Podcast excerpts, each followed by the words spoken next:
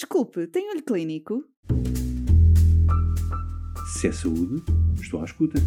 Atualidade científica para profissionais de saúde? Quero, Quero ouvir. Olho Clínico, o seu podcast de discussão científica.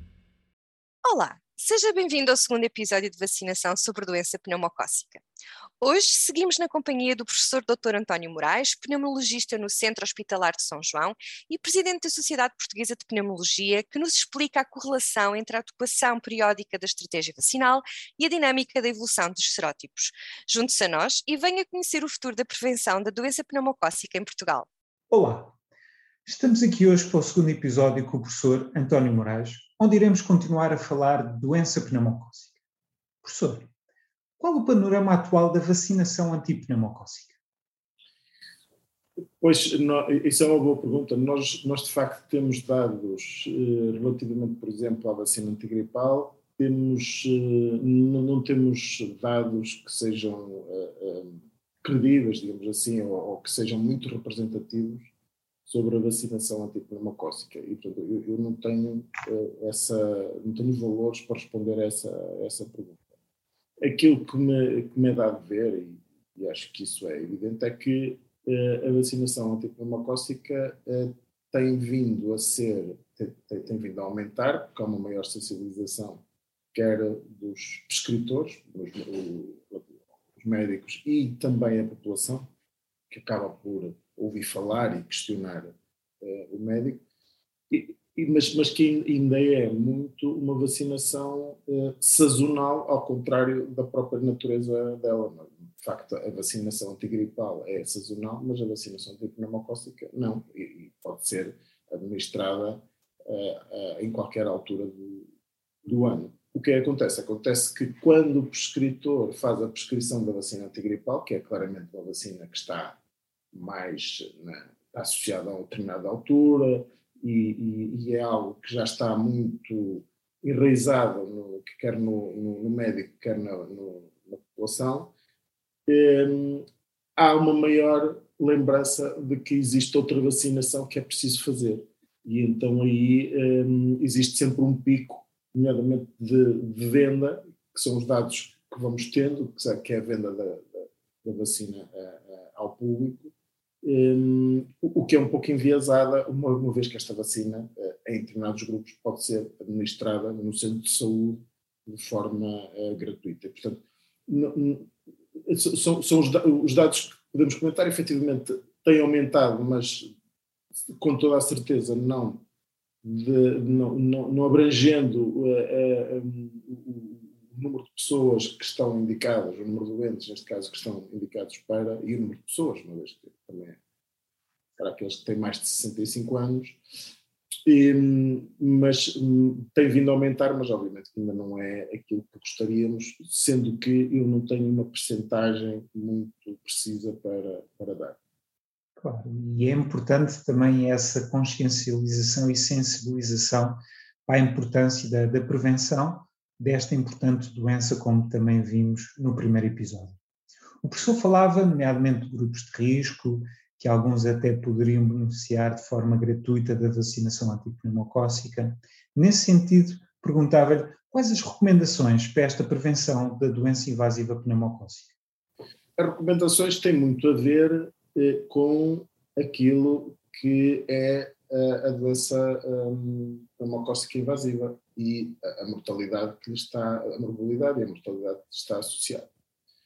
E, e, os, e os grupos de risco têm a ver exatamente com isso. E aquilo que se preconiza é vacinar todos aqueles que têm mais de 65 anos, independentemente um, de serem doentes ou saudáveis, e depois todos aqueles com mais de 18 anos que tenham uma doença, uh, uh, uma comorbilidade uh, associada, comorbilidade que nomeadamente aquelas comorbilidades que estão associadas a um maior risco de infecção, tudo aquilo que causa imunodeficiência, quer imunodeficiências hum, de doença ou imunodeficiências eh, iatrogénicas, hum, as doenças respiratórias crónicas, as doenças cardíacas crónicas, a diabetes, enfim, todas as comorbilidades que, que estão uh, associadas. E que, quando estes doentes vêm a ter uma infecção pneumocócica podem evoluir ou têm maior risco de evoluir para uma doença invasiva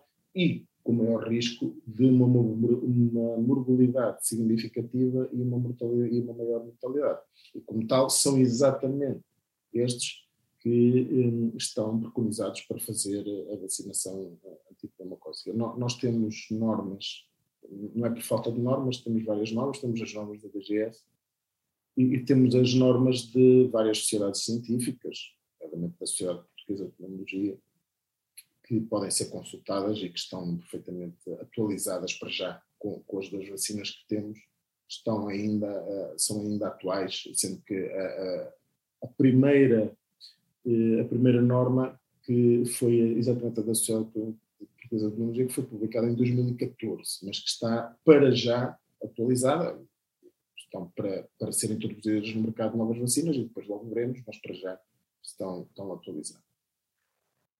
E é verdade, e às vezes recorrermos a essas recomendações é tão importante para conhecermos o que é o panorama também da, da prevenção desta doença invasiva pneumocócica. Para além das recomendações, professor, ehm, para si quais é que são as atuais necessidades nesta, nesta prevenção desta, desta doença? Bom, eu, eu, eu diria que, efetivamente, como temos dito até agora, existem os grupos de risco, que têm a ver exatamente com, eh, o, o, com os grupos onde a doença eh, eh, pneumocócica é mais grave, e, e, e, é por aí que, que, que temos que ir, e é, e é o, o que as normas nos, nos, nos dizem. De referir que, efetivamente, existem duas vacinas, a 13 valente e a 23 uh, eh, valente, e que estão as duas uh, colocadas uh, nos planos de vacinação, sendo que um doente que nunca tenha sido vacinado deve iniciar pela 13 valente, passado oito semanas deve fazer a 23 valente e em algumas situações esta 23 valente deve ser repetida uma vez cinco anos uh, uh, após. É um esquema muito simples, sendo que, uh, um, obviamente, que depois há algumas variações que as próprias normas contêm, quem iniciou, por exemplo, a 23, o que é que se faz, etc. Mas o, o que é que há a fazer?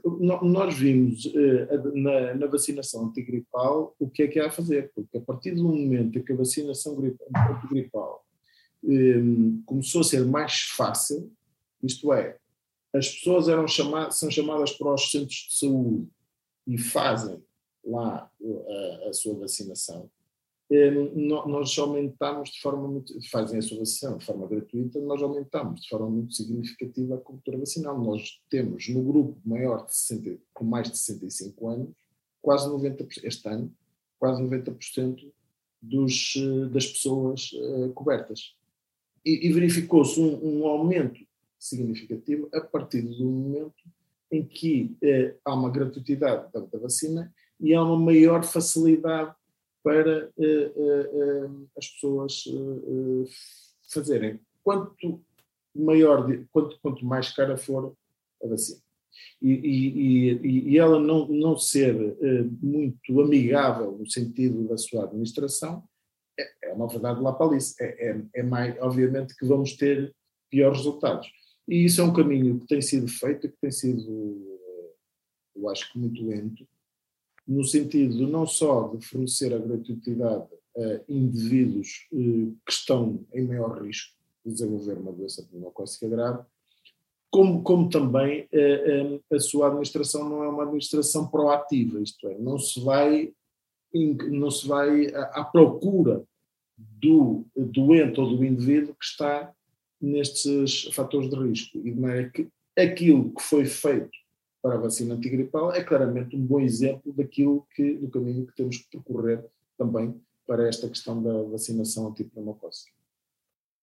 E às vezes tomarmos esses exemplos só ajuda para que possamos melhorar esses níveis de prevenção e como falávamos até nesta questão da, das recomendações e até aqui o professor falando deste esquema sequencial e mesmo agora nas recomendações da DGS com a nova atualização, onde fala que até nesses doentes com mais de 65 anos, quer sejam doentes, quer sejam saudáveis, que está indicada a 23 valente para este grupo acima dos 65 anos, sem as comorbilidades evidenciadas por essa norma da, da DGS.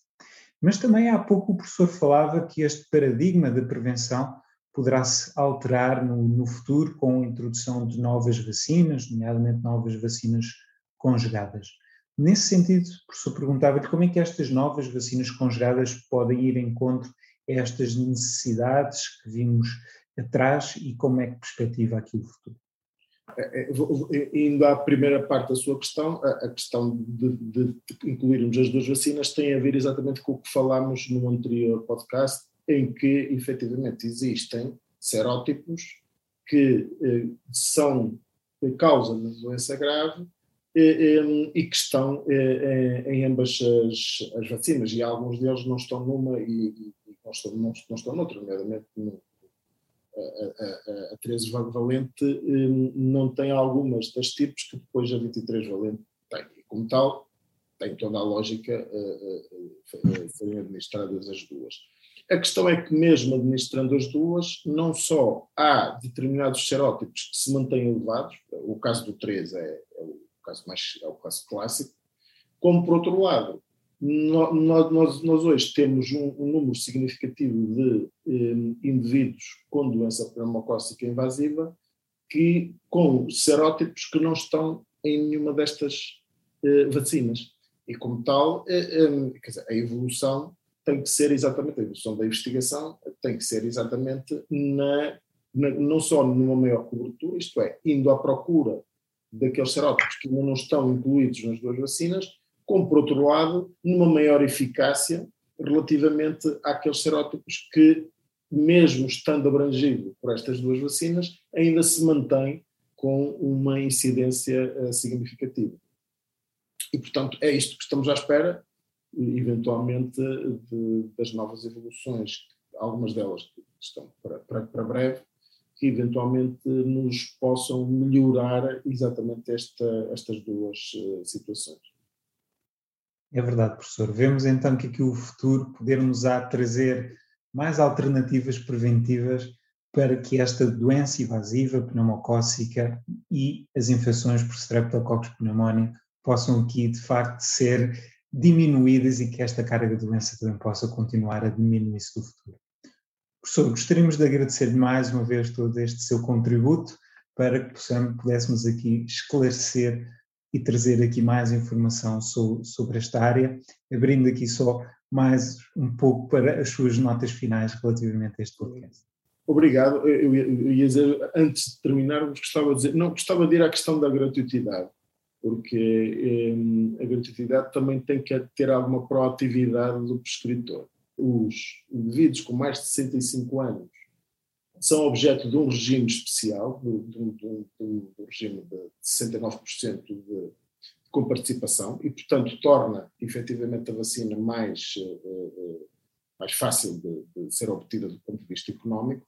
E depois há uma gratuitidade em alguns fatores de risco e, e até houve um, um, uma evolução, digamos, relativamente à questão de que na última norma da DGS foram incluídos os eh, doentes com insuficiência respiratória. Portanto, qualquer doente que tem insuficiência respiratória tem direito, o, o, o seu médico hospitalar pode eh, sinalizar esse doente para a gratuidade da vacina, que poderá ser feita no centro de saúde. Mas existem alguns grupos que de facto isso acontece, por exemplo, os, os doentes que são incluídos em lista de transplante, os doentes com eh, imunodeficiência heterogénica, portanto, todos aqueles doentes que fazem imunossupressão, podem ser sinalizados pelo médico hospitalar eh, eh, para, para fazerem eh, vacina gratuita no seu, centro, do seu centro de saúde, para além de outros, por exemplo, os doentes com doenças hematológicas, imunodeficiências primárias.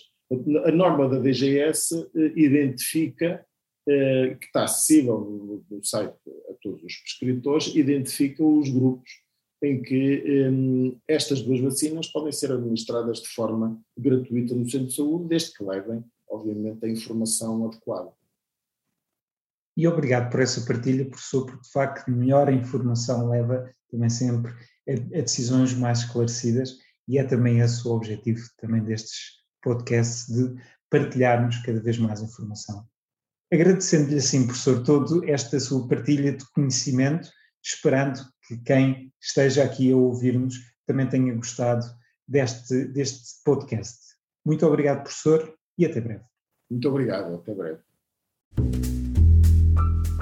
Se é saúde, estou à escuta. Atualidade científica para profissionais de saúde? Quero, Quero ouvir. ouvir. Olho Clínico, o seu podcast de discussão científica.